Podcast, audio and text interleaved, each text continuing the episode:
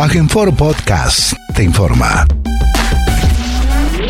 Como todos los medios días, el gobierno de la provincia de Formosa, a través del Consejo de Atención Integral de la Emergencia COVID-19, brinda el parte informativo sobre la situación diaria de la pandemia y todas las situaciones que se generan en un estado de aislamiento social obligatorio en el territorio formoseño.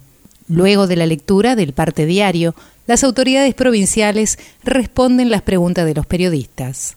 Vamos a proceder a brindar el parte informativo número 252 correspondiente al día 16 de noviembre del 2020 del Consejo de Atención Integral de la Emergencia COVID-19 creado por decreto del Poder Ejecutivo Provincial número 100 del presente año. 1. En las últimas 24 horas se han realizado 134 test de vigilancia y búsqueda activa de casos, arrojando todos ellos resultados negativos a coronavirus. 2. En el día de la fecha se dará de alta médica del Hospital Interdistrital de la Contingencia COVID-19 que funciona en el Hospital Interdistrital Evita a dos pacientes ambas mujeres de 26 y 60 años respectivamente, quienes, habiendo cumplido el periodo clínico de la infección, han obtenido dos resultados negativos consecutivos de PCR con tres días de diferencia entre uno y otro. Por ende, no constituyen riesgo alguno para sus familias ni para la comunidad. Tres, los datos acumulados de la provincia al día de hoy son los siguientes. Total de casos diagnosticados, 195. Total de casos recuperados, 157. Casos activos, 17. Fallecimientos por coronavirus, 1. Casos en tránsito con egreso de la provincia, 20. Cantidad de test realizados a la fecha, 22.973 con un 0.85% de positividad. 4. Con relación al bloqueo sanitario vigente en la ciudad de Clorinda, los datos actuales son los siguientes. Casos diagnosticados, 49. Casos activos, 6. Casos diagnosticados. En julio 2, en agosto 7, en septiembre 10, en octubre 22, en noviembre 8. Personas en cuarentena en Clorinda 41. 5. Los números de las últimas 24 horas relativos a la tarea preventiva que lleva adelante la policía en toda la provincia son los siguientes. Ingresos de camiones de carga, 426. Control en la vía pública, 7.465 personas y 5.413 vehículos. Infracciones, 92 vehículos por restricción de circulación y patente y 400 personas por restricción y no uso del barbijo. Ingresos irregulares judicializados 1, incumplimiento de corredor sanitario por transportista 1, fiestas privadas intervenidas 2. 6. Con provincianos. En el día de ayer, el Papa Francisco recordó el siguiente pasaje de la Biblia. Extiende tu mano a los necesitados en lugar de exigir lo que te falta. De este modo multiplicarás los talentos que has recibido. Este mensaje nos recuerda el valor y el poder de la solidaridad que resulta aún más imprescindible en tiempos difíciles y frente a los discursos egoístas e individualistas. La opción preferencial por los más necesitados no solamente es un imperativo ético, moral y humano, sino que en Formosa resulta un mandato político a partir de los fundamentos ideológicos de nuestro modelo formoseño. Con estas premisas seguiremos defendiendo la salud y la vida de todos los formoseños y de todas las formoseñas. No bajemos. Muchas gracias, buenos días, saludos a todos y a todas. Bueno, como en el transcurso de todos estos días se están yendo de alta los pacientes, por suerte tenemos la dicha que cada día se están yendo más pacientes de los que ah, están ingresando. Esperemos que continuemos así eh, por mucho tiempo más y nuevamente quede el hospital sin pacientes, me refiero al Hospital Interdistrital de Vita, ojalá que sea así. Actualmente las 17 personas que continúan internadas están todas asintomáticas, o sea, clínicamente no hacen referencia de ninguna sintomatología relacionada con coronavirus. Solamente hay una persona de ellas, una de sexo femenino, que tiene una inmunodeficiencia que eh, estamos estudiando un poquitito más profundamente, pero por su cuadro de inmunodeficiencia no así relacionado por el coronavirus. Pero bueno, siempre eh, la infección por coronavirus en pacientes inmunodeficientes pueden tener peor pronóstico. Por lo tanto, estamos haciendo todo lo posible para poder tratar de mejorar esa inmunodeficiencia o ver cómo podemos anticiparnos ante una eventualidad de mala evolución pero actualmente están todos asintomáticos, los parámetros de laboratorio bastante bien, así que esperaremos que siga así el transcurso de estos días. Veremos si tenemos la dicha que nuevas personas o más personas se vayan de alta y esperemos que sea así. Gracias. Bueno, gracias al doctor González que me agrega un título de especialidad nueva. Bueno, con, respecto al análisis de situación de salud que siempre venimos compartiendo con ustedes, y teniendo en cuenta, este análisis tiene, como hablábamos ayer también, lo que se llama tríada epidemiológica o tríada ecológica. Estos tres aspectos que tenemos que tener en cuenta. Por un lado, el agente, el productor de la enfermedad, en este caso hablamos del virus, del coronavirus, el huésped, que son las personas susceptibles, en este caso todas las personas que no tengan inmunidad o defensas contra el coronavirus, pueden ser afectadas en, distintos grados de, de gravedad. Y el ambiente, que también lo habíamos mencionado anteriormente, que tiene que ver fundamentalmente con dos cuestiones.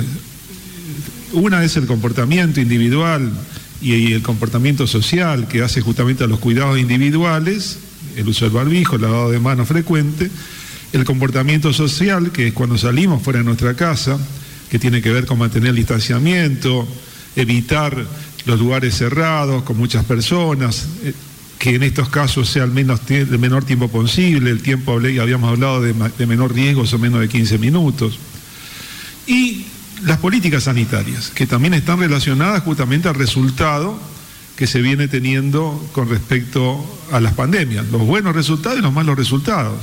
Eso es producto, como decimos siempre, no es, de la casualidad, sino también de las políticas sanitarias. Y realmente nosotros, los formoseños, tenemos que estar muy contentos de los resultados que venimos teniendo, porque, como recién mencionaba el doctor Julián Mibolini, la mayoría de los casos ya están felizmente saliendo, saliendo de alta, recuperándose. La cantidad de casos, ustedes saben, comparando con el resto de la región, es la, menor, prácticamente la menor del país lamentablemente, y siempre vamos a repetir, un paciente que ha fallecido eh, en Formosa como consecuencia de esta enfermedad, pero nada que ver con las situaciones que se presentan alrededor nuestro.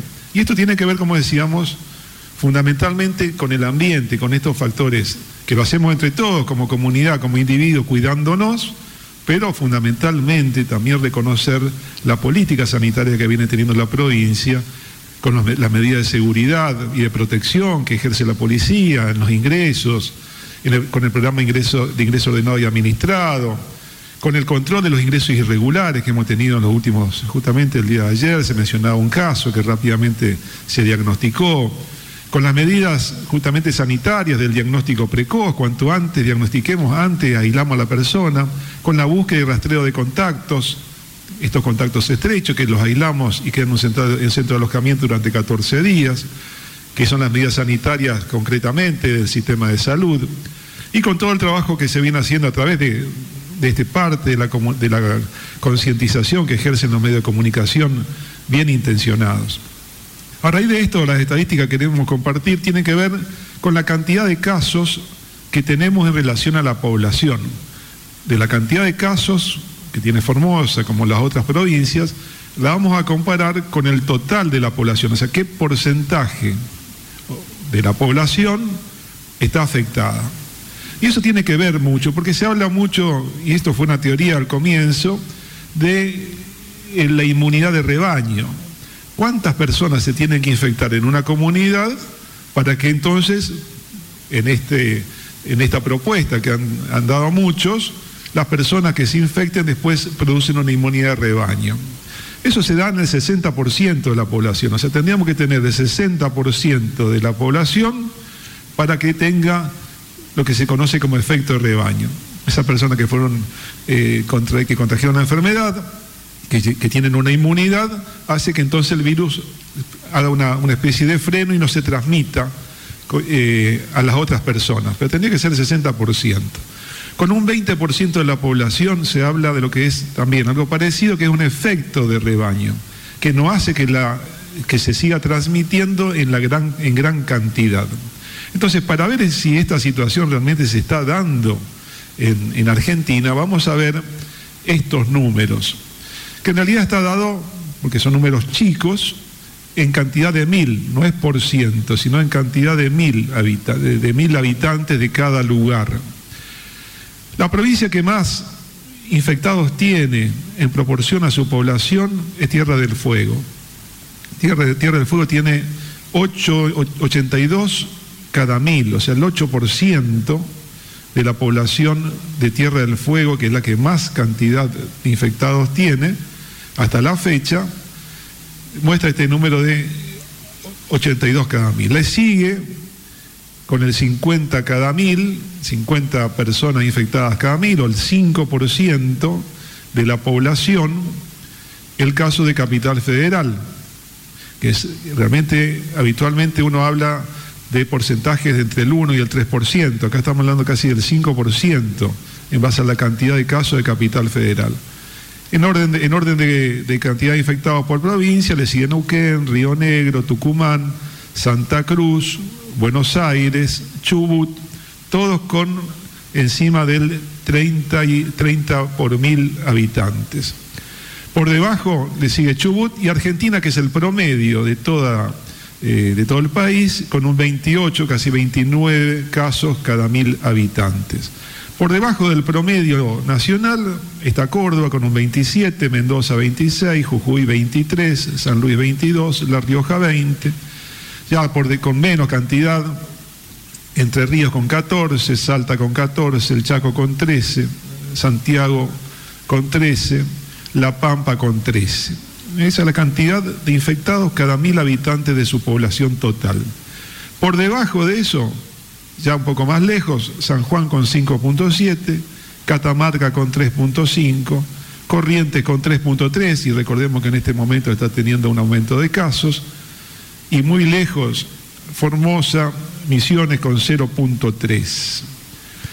0.3 casos cada mil habitantes. O sea que de los 640.000 aproximadamente habitantes de Formosa, el 0,3 corresponden a casos positivos por coronavirus. Y esto nos muestra una realidad que es la situación epidemiológica que estamos viviendo todos los formoseños.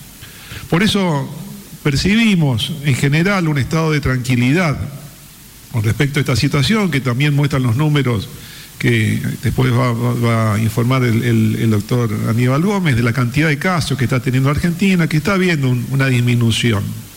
Pero recordemos que hablábamos ayer de la gravedad del virus, estando presente se transmite.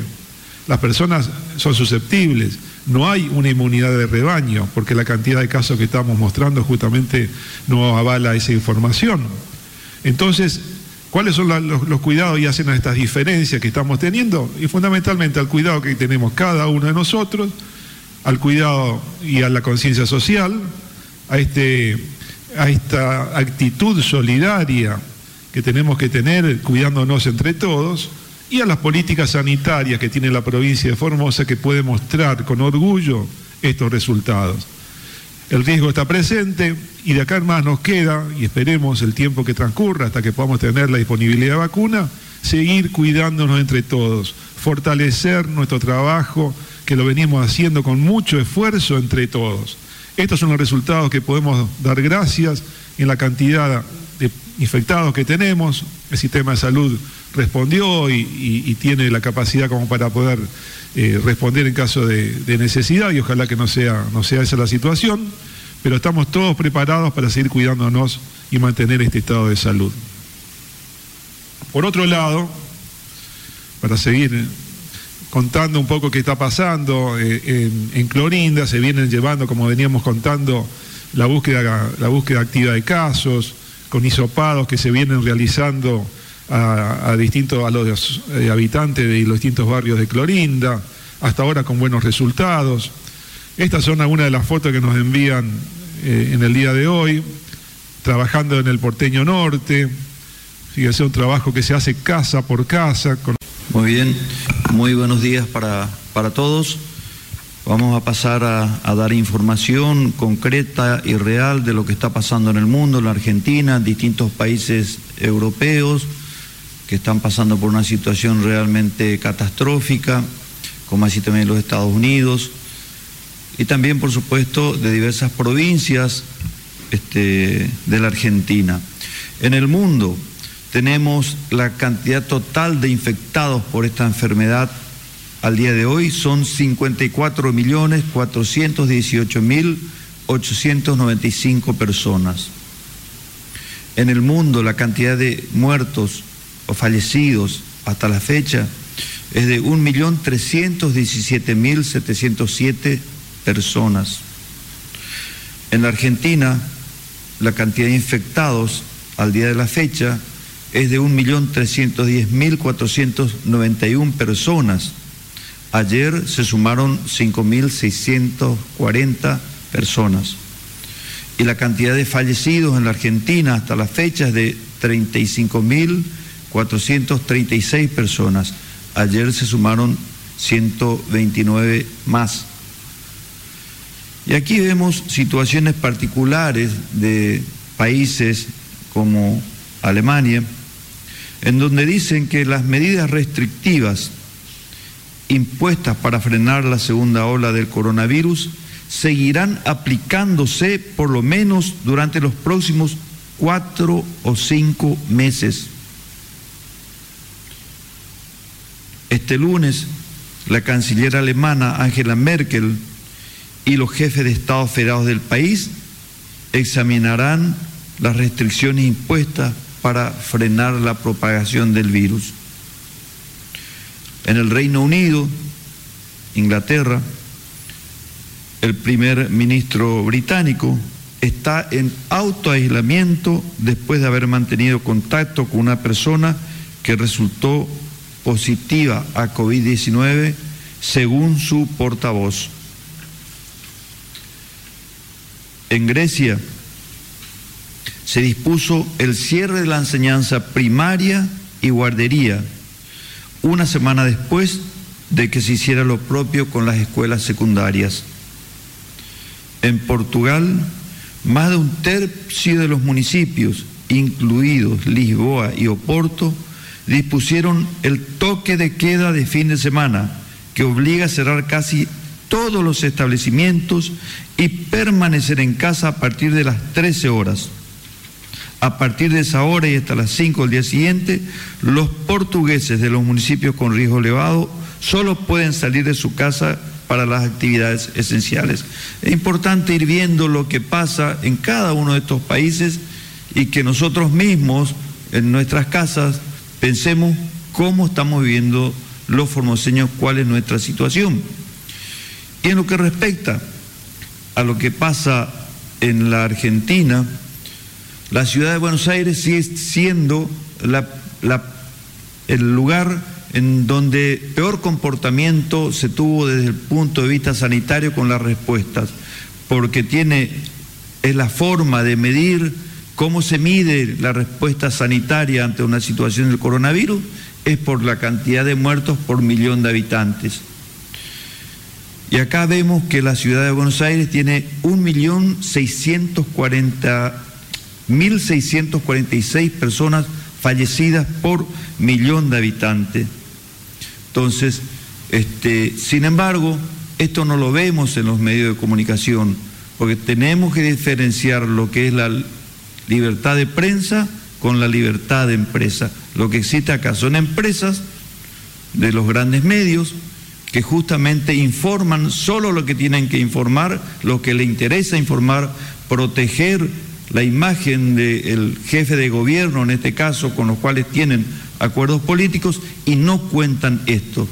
Es la ciudad con el peor comportamiento de la respuesta sanitaria del país. Podemos comentar algunas situaciones también, como que en el Chaco anticipan la continuidad de la alarma sanitaria y mayores controles en, en comercio para la próxima semana. Los enfermeros insisten también en esa provincia a la población sobre la importancia de cumplir las medidas sanitarias. Dicen, todavía queda mucha pelea por dar y es por eso que insistimos en el uso del barbijo. Jujuy, es muy posible que tenga nuevamente un rebrote. El ministro de Seguridad encabezó este, este domingo el informe televisivo del Comité Operativo de Emergencias y apuntó contra quienes organizan fiestas y reuniones numerosas, invitando de las redes y, violando las normativas del DISPO. En Catamarca, el gobernador Jalil anunció un caso de COVID en su grupo familiar. Con más de 9.000 casos, San Juan llegó casi al 25% de su peor escenario posible. La Pampa sumó 49 casos de coronavirus y hay activos 969 casos. En Neuquén sigue aumentando la cantidad de pacientes que ocupan, que ocupan las salas o las unidades de cuidados intensivos, llegando ya al 92% de ocupación. Así que este es el panorama que estamos teniendo en, en las diferentes provincias. Buenos días, Alejandro Richard, Nacional Formosa y Nacional Las Lomitas. en estos días hubo un incendio acá en el Mercadito con el triste resultado de una persona fallecida. Esta persona creo que tenía una hija que no estaba en nuestra provincia, quería saber si se dio un ingreso humanitario por parte de esta mujer y si pudo ver al cuerpo de su madre. Gracias. Sí, efectivamente, el, el accidente, perdón, en el hecho de el mercadito, lamentamos mucho el fallecimiento de una persona. el hecho está siendo investigado. Por lo tanto, eh, la mención que hice a esa palabra es totalmente fuera de lugar, así que me corrijo. El hecho está siendo investigado. La familia de esta señora ingresó a la provincia eh, este, y eh, la demora en el hisopado hizo que no pudieran ver el cajón que era lo que estaba cerrado ya el cajón. Eh, y lamentamos muchísimo. Hicimos todo lo posible para esa situación. Así que este, nos duele, nos duele muchísimo. Hay situaciones que por ahí no, no, se exceden en el, en el deseo que nosotros hubiéramos tenido de solucionar cualquier tipo de situación. Pero se ha trabajado denodadamente para que pudieran estar. Eh, tenemos otras situaciones también que están vinculadas a situaciones similares de fallecimientos en los que estamos eh, trabajando para justamente eh, que todos puedan despedirse de sus familiares. Así que es algo que tenemos que ir mejorando día a día. Siguiente pregunta, por favor.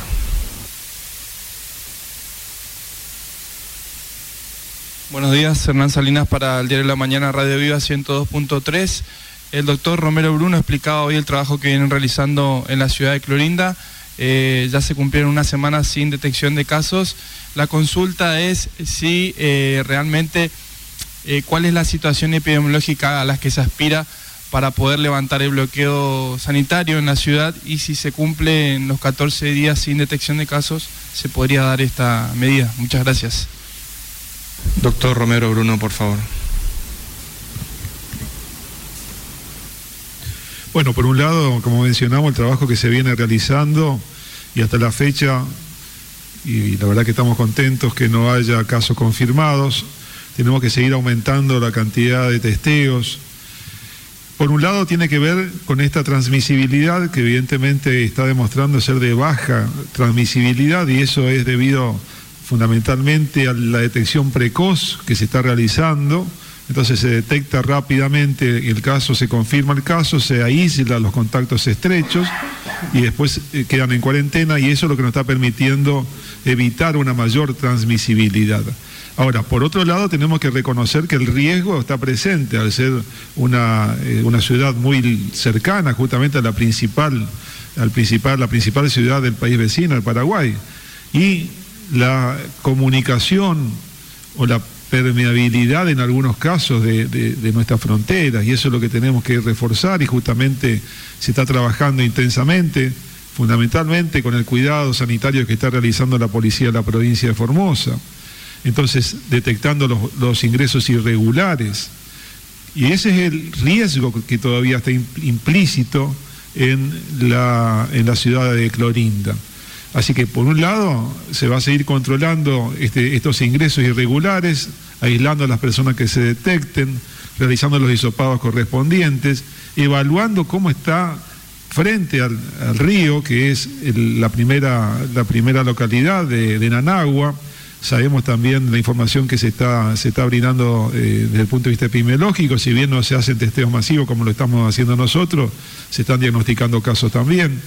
Así que bueno, esperamos con prudencia los próximos días que se sigan realizando testeos, ver esta, este, esta situación de ingresos irregulares que se vienen dando y bueno, ojalá que en la próxima semana no tengamos resultados positivos para poder entonces decir que tenemos un, bajo riesgo de, transmisibilidad, de contagio y de complicaciones.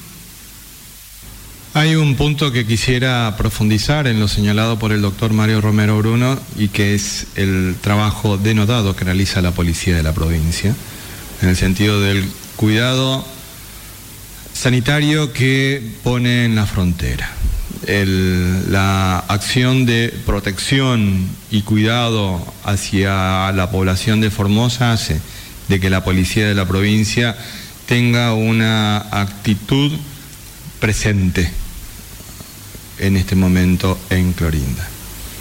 Y también para completar la información, no quería adelantarlo hasta que no me la hubieran confirmado, la familia de esta señora que falleció en el, mercadito eh, tuvo oportunidad antes de volver a salir de la provincia, porque ya se estaba yendo, de estar un momento con su mamá.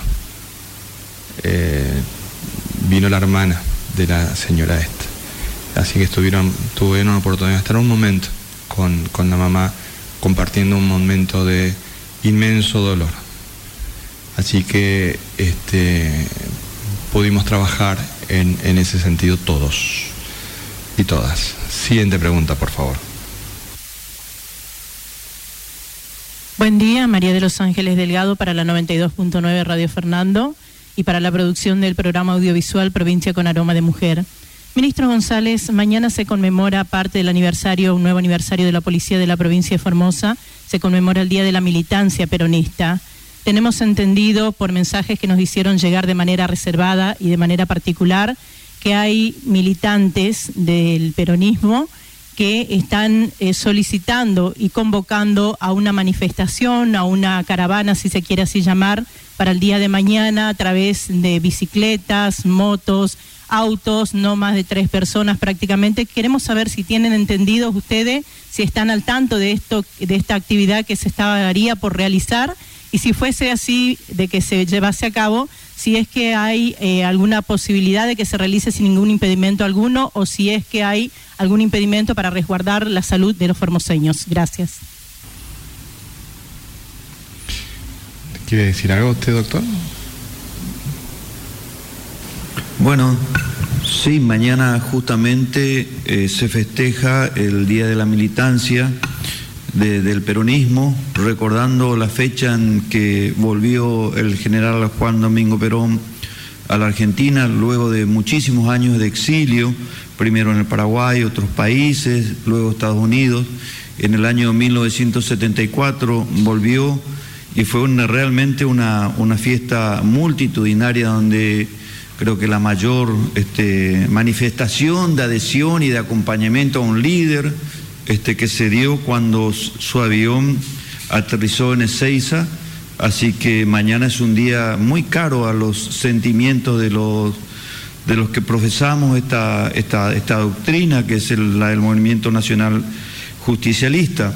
Realmente muy caro porque los peronistas conocemos de, lo que es lucha, lo que es persecución, lo que es muerte, lo que es este, este permanente búsqueda del, bien común, permanente búsqueda de ayudar al que más lo, necesita. Así que conocemos de que muchos militantes eh, quieren expresar eh, este sentimiento porque fundamentalmente el peronismo es un sentimiento y entonces lo quieren expresar. Así que eh, sabemos y conocemos de que hay este, miles de personas que están este, con ganas de manifestarse este, y de ocupar el lugar que siempre le correspondió a, los peronistas, la calle. La calle siempre fue del, peronismo. Así que están con ganas de ocupar y mientras que se mantengan las medidas correspondientes de distanciamiento social fundamentalmente y del uso del barbijo, no hay impedimento alguno de que se puedan manifestar. El día de mañana en realidad, eh, además del Día de Militante, también es el Día de la Policía de la provincia, como señala usted, y del registro civil. No, no puedo no mencionarlo porque si no se me van a enojar los del registro civil. Es un día lindo. Con respecto al otro aspecto que usted señaló de esta expresión, nosotros no hemos impedido nunca una manifestación. De hecho, las manifestaciones que nos están realizando últimamente, eh, por más que digan de que nosotros tratamos de impedirlo, es mentira. La libertad acá es eh, muy amplia, amplísima. ¿Cuál es la limitante? Que tenemos que manifestarnos con distanciamiento social, con el uso del barbijo, este, a pesar de que algunos no lo quieren usar. Pero después que quieran expresarse, manifestarse, bienvenido sea, porque también es bueno de que todos podamos expresar nuestras ideas como lo consideramos necesario. Tengo entendido de que eh, han propuesto realizar una caravana de vehículos para evitar concentración de personas. Recordará usted de que años anteriores nuestros actos eran en el estadio cincuentenario eh, y desbordaba el estadio del cincuentenario y afuera del estadio cincuentenario. Así que en esta oportunidad no va a poder realizarse esa manifestación multitudinaria, entonces la expresión será a través de caravanas en distintos lugares de la provincia. Todos quieren participar, todos quieren manifestarse, todos quieren expresar un sentimiento, porque si no, parecería ser de que eh, solamente un sector es el que está manifestando y tienen todo el derecho de hacerlo y de hecho lo hacen. Pero lo que pasa es que eh, la inmensa mayoría de nuestros compañeros durante todo este tiempo tienen que estar trabajando. Tenemos que estar cuidando la situación sanitaria, tenemos que estar atendiendo los trabajos esenciales. Nosotros, nosotros trabajamos para defender la vida y la salud de los este, 640.000 formoseños y, formoseñas. No estamos eh, en otra. Estamos trabajando para mantener el estatus sanitario de nuestra provincia. Siguiente pregunta, por favor. Buenos días, Omar Guzmán para Radio Universidad Nacional de Formosa. Ministro González, no puedo dejar de preguntarle acerca de lo que sucedió en el día de ayer en el programa periodístico de Jorge Lanata, en su programa PPT. Me gustaría conocer su impresión, reflexión o análisis que pueda hacer acerca de este segmento dedicado a su persona. Seguramente del otro lado muchas personas quieren escuchar su devolución o qué le contestaría al periodista. Gracias. Lopa y tema ya hecho. Ay, jue. Pero.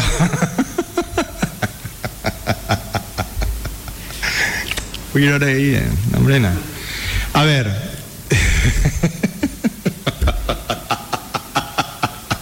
A ver. Es tan mal de que el buque insignia de la derecha gorila tenga que atender lo que diga este ministro de gobierno tan mal, ¿eh? Tan muy mal, por favor. Mira, de verdad no tengo nada que decir, pues de hecho yo no lo miro. Y parece que la inmensa mayoría de los televidentes tampoco lo miran, porque lo que me dijeron es que Masterchef, un programa de cocina, mide mucho más que el programa de, esto. Yo no, la verdad es que los domingos a la tarde y a la noche aprovecho para leer.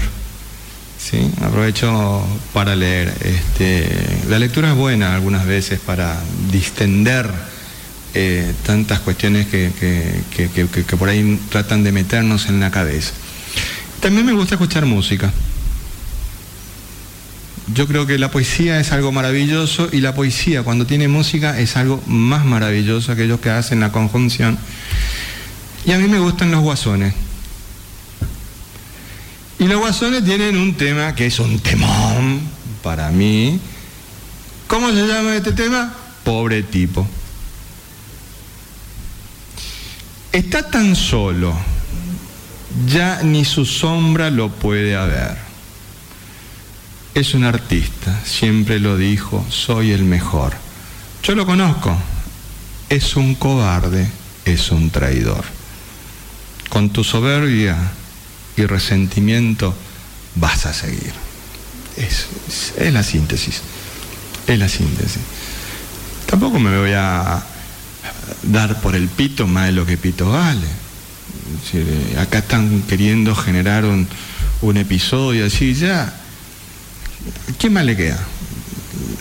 Este, eh, se llamaba el otro, ¿no es cierto? Guiñaki que me bautizó Alberto. Este por lo menos dijo bien mi nombre y apellido, por lo menos buscaron bien. Sí, pero ya, pero ¿cuál es? La verdad que, ¿qué más tienen? ¿Qué más tienen?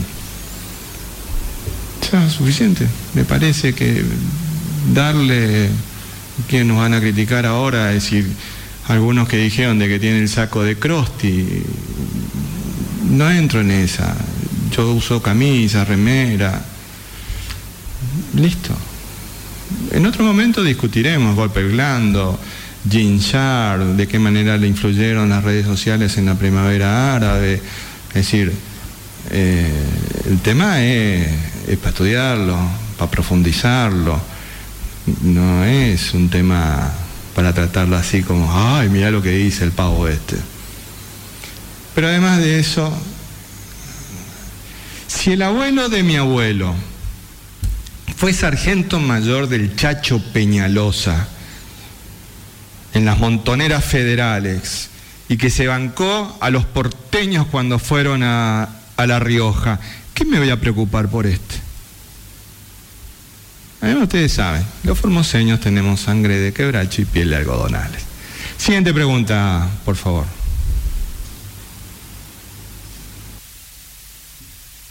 Buenos días, Leonardo Fernández Acosta, del Diario Comercial y Vía País. Bueno, ministro, recién lo escuchaba decir que bueno, han sido democráticos con las marchas y en, en cierto sentido es verdad, en las últimas marchas, por los primeros banderazos, bueno, hubo procesamiento por la violación del artículo 205 a varios vehículos. Encima se ha dado una anécdota que citaban a la titular del vehículo, a la que manejaba era otra persona en las caravanas del banderazo cuando pedían en ese momento, que hasta ahora no se ha resuelto, que abrieran los gimnasios, por ejemplo, un poco para hacer memoria. La otra cuestión, eh, refiriéndonos al Día de la Militancia, bueno, circuló puntualmente los precios que pagaban por alquilar eh, autos a mil pesos y, motos a 500 pesos. Nosotros tuvimos la oportunidad de llamar a uno de los números que se ponían a, disposición para alquilar los vehículos. Nos contestaron, lo tenemos grabado, lo vamos a compartir a la tarde en nuestro programa. Pero digo, eh, ¿El gobierno tiene alguna relación con la organización de la marcha? ¿La considera espontánea, así como recién lo escuchábamos al ministro Gómez? ¿O de dónde creen que sale este dinero? Muchas gracias. Bueno, volvimos. Vamos a terminar en modo zen. Dos partes.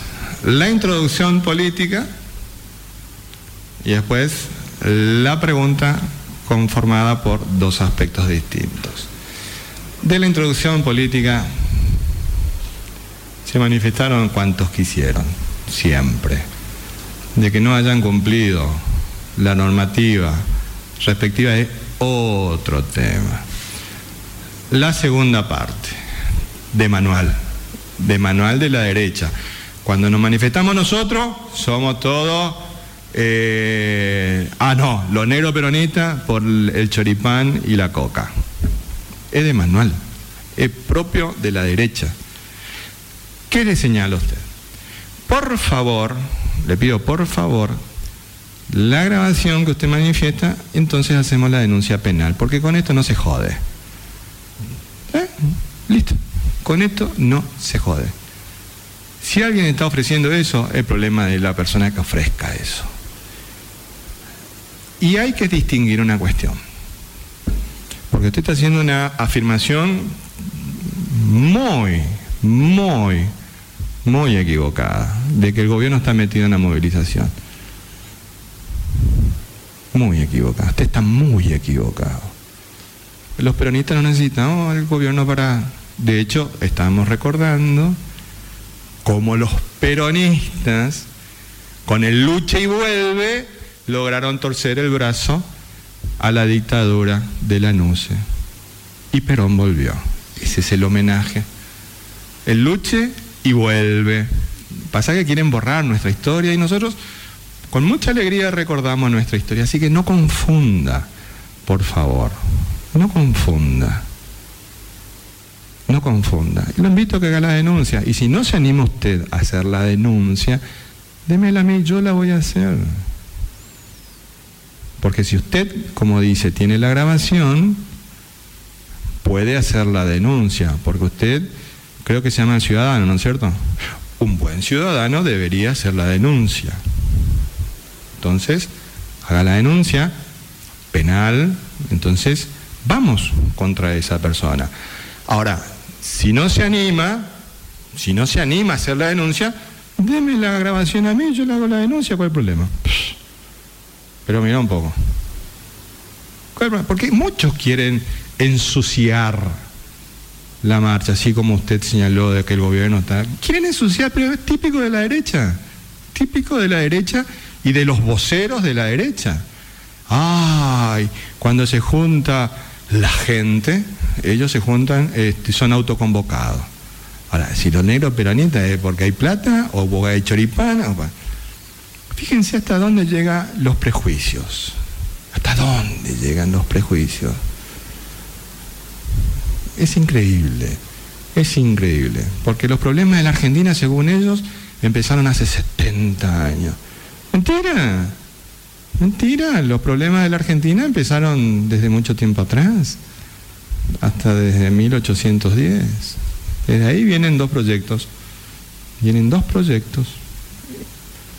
En definitiva, esta movilización no la pueden ensuciar tan gratuitamente. Eh, siempre, eh, eh, pero es de manual capeluz. Ah, qué bárbaro. Siguiente pregunta, por favor.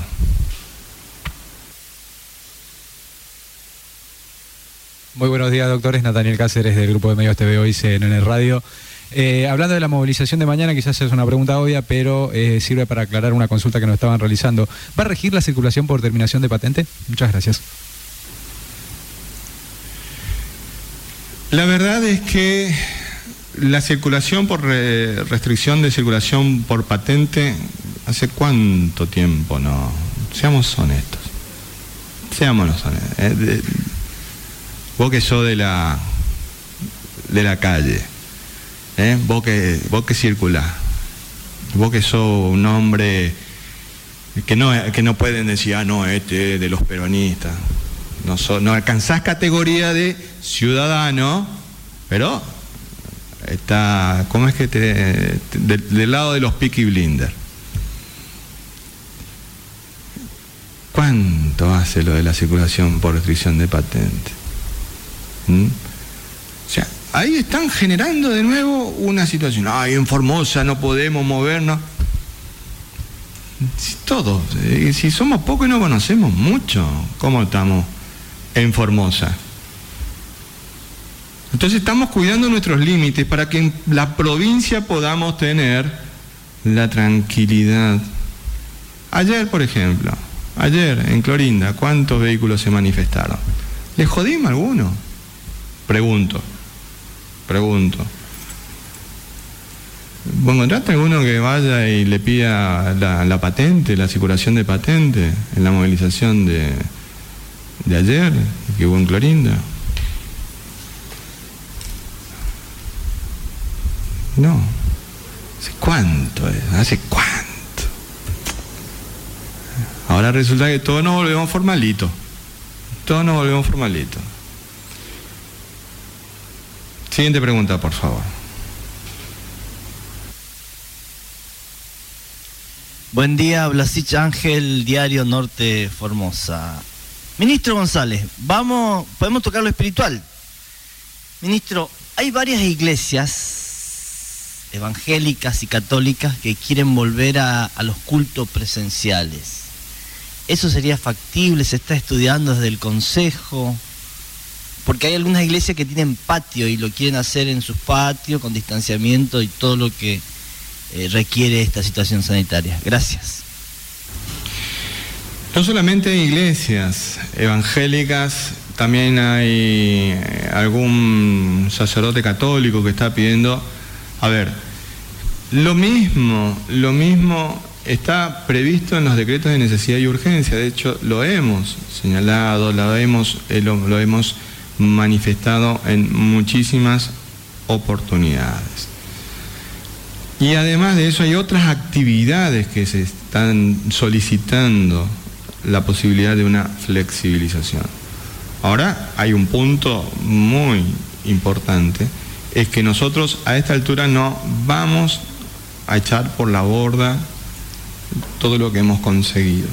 Vamos a seguir avanzando juntos en muchos aspectos que nos permitan ir fortaleciendo esta nueva normalidad. Con esto que queremos señalar, de que estamos evaluando distintas alternativas, distintas alternativas para poder ir brindando una solución a cada una de estas cuestiones que nos han ido planteando. Queremos hacerlo, pero queremos hacerlo juntos. Queremos hacerlo juntos y con responsabilidad. Queremos hacerlo juntos, con responsabilidad y muchísimo cuidado. ¿Para qué?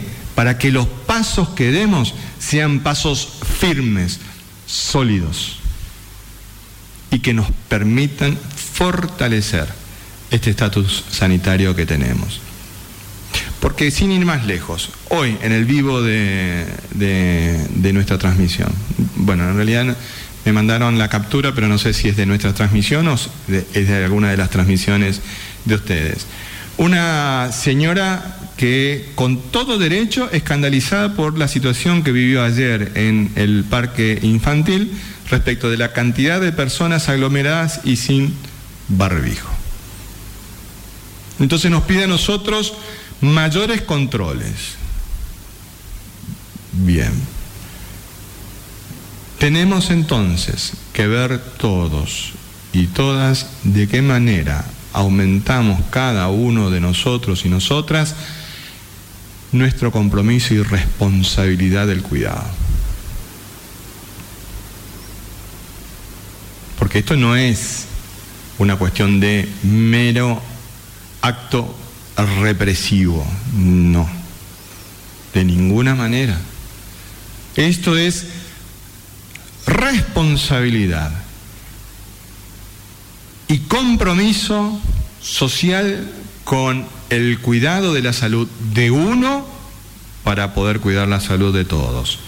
Entonces, evaluando la situación y advertimos que muchos de nosotros aún tenemos que fortalecer ese hábito del cuidado personal para cuidar a los demás. Y de esa manera cuidarnos todos juntos. Y en esa senda estamos, en ese camino estamos. Y desde ese camino no vamos a salir los formoseños. Porque el virus vino y va a quedar por mucho tiempo.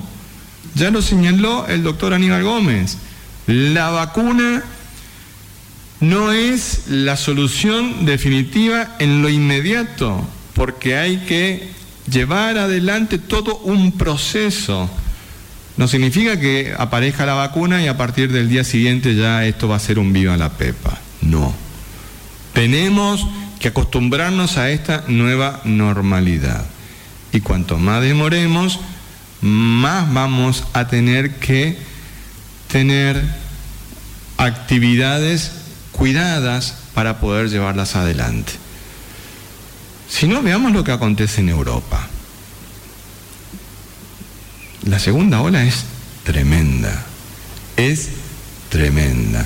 Y lo que estamos aprendiendo cada día del virus es también para estar muy atentos.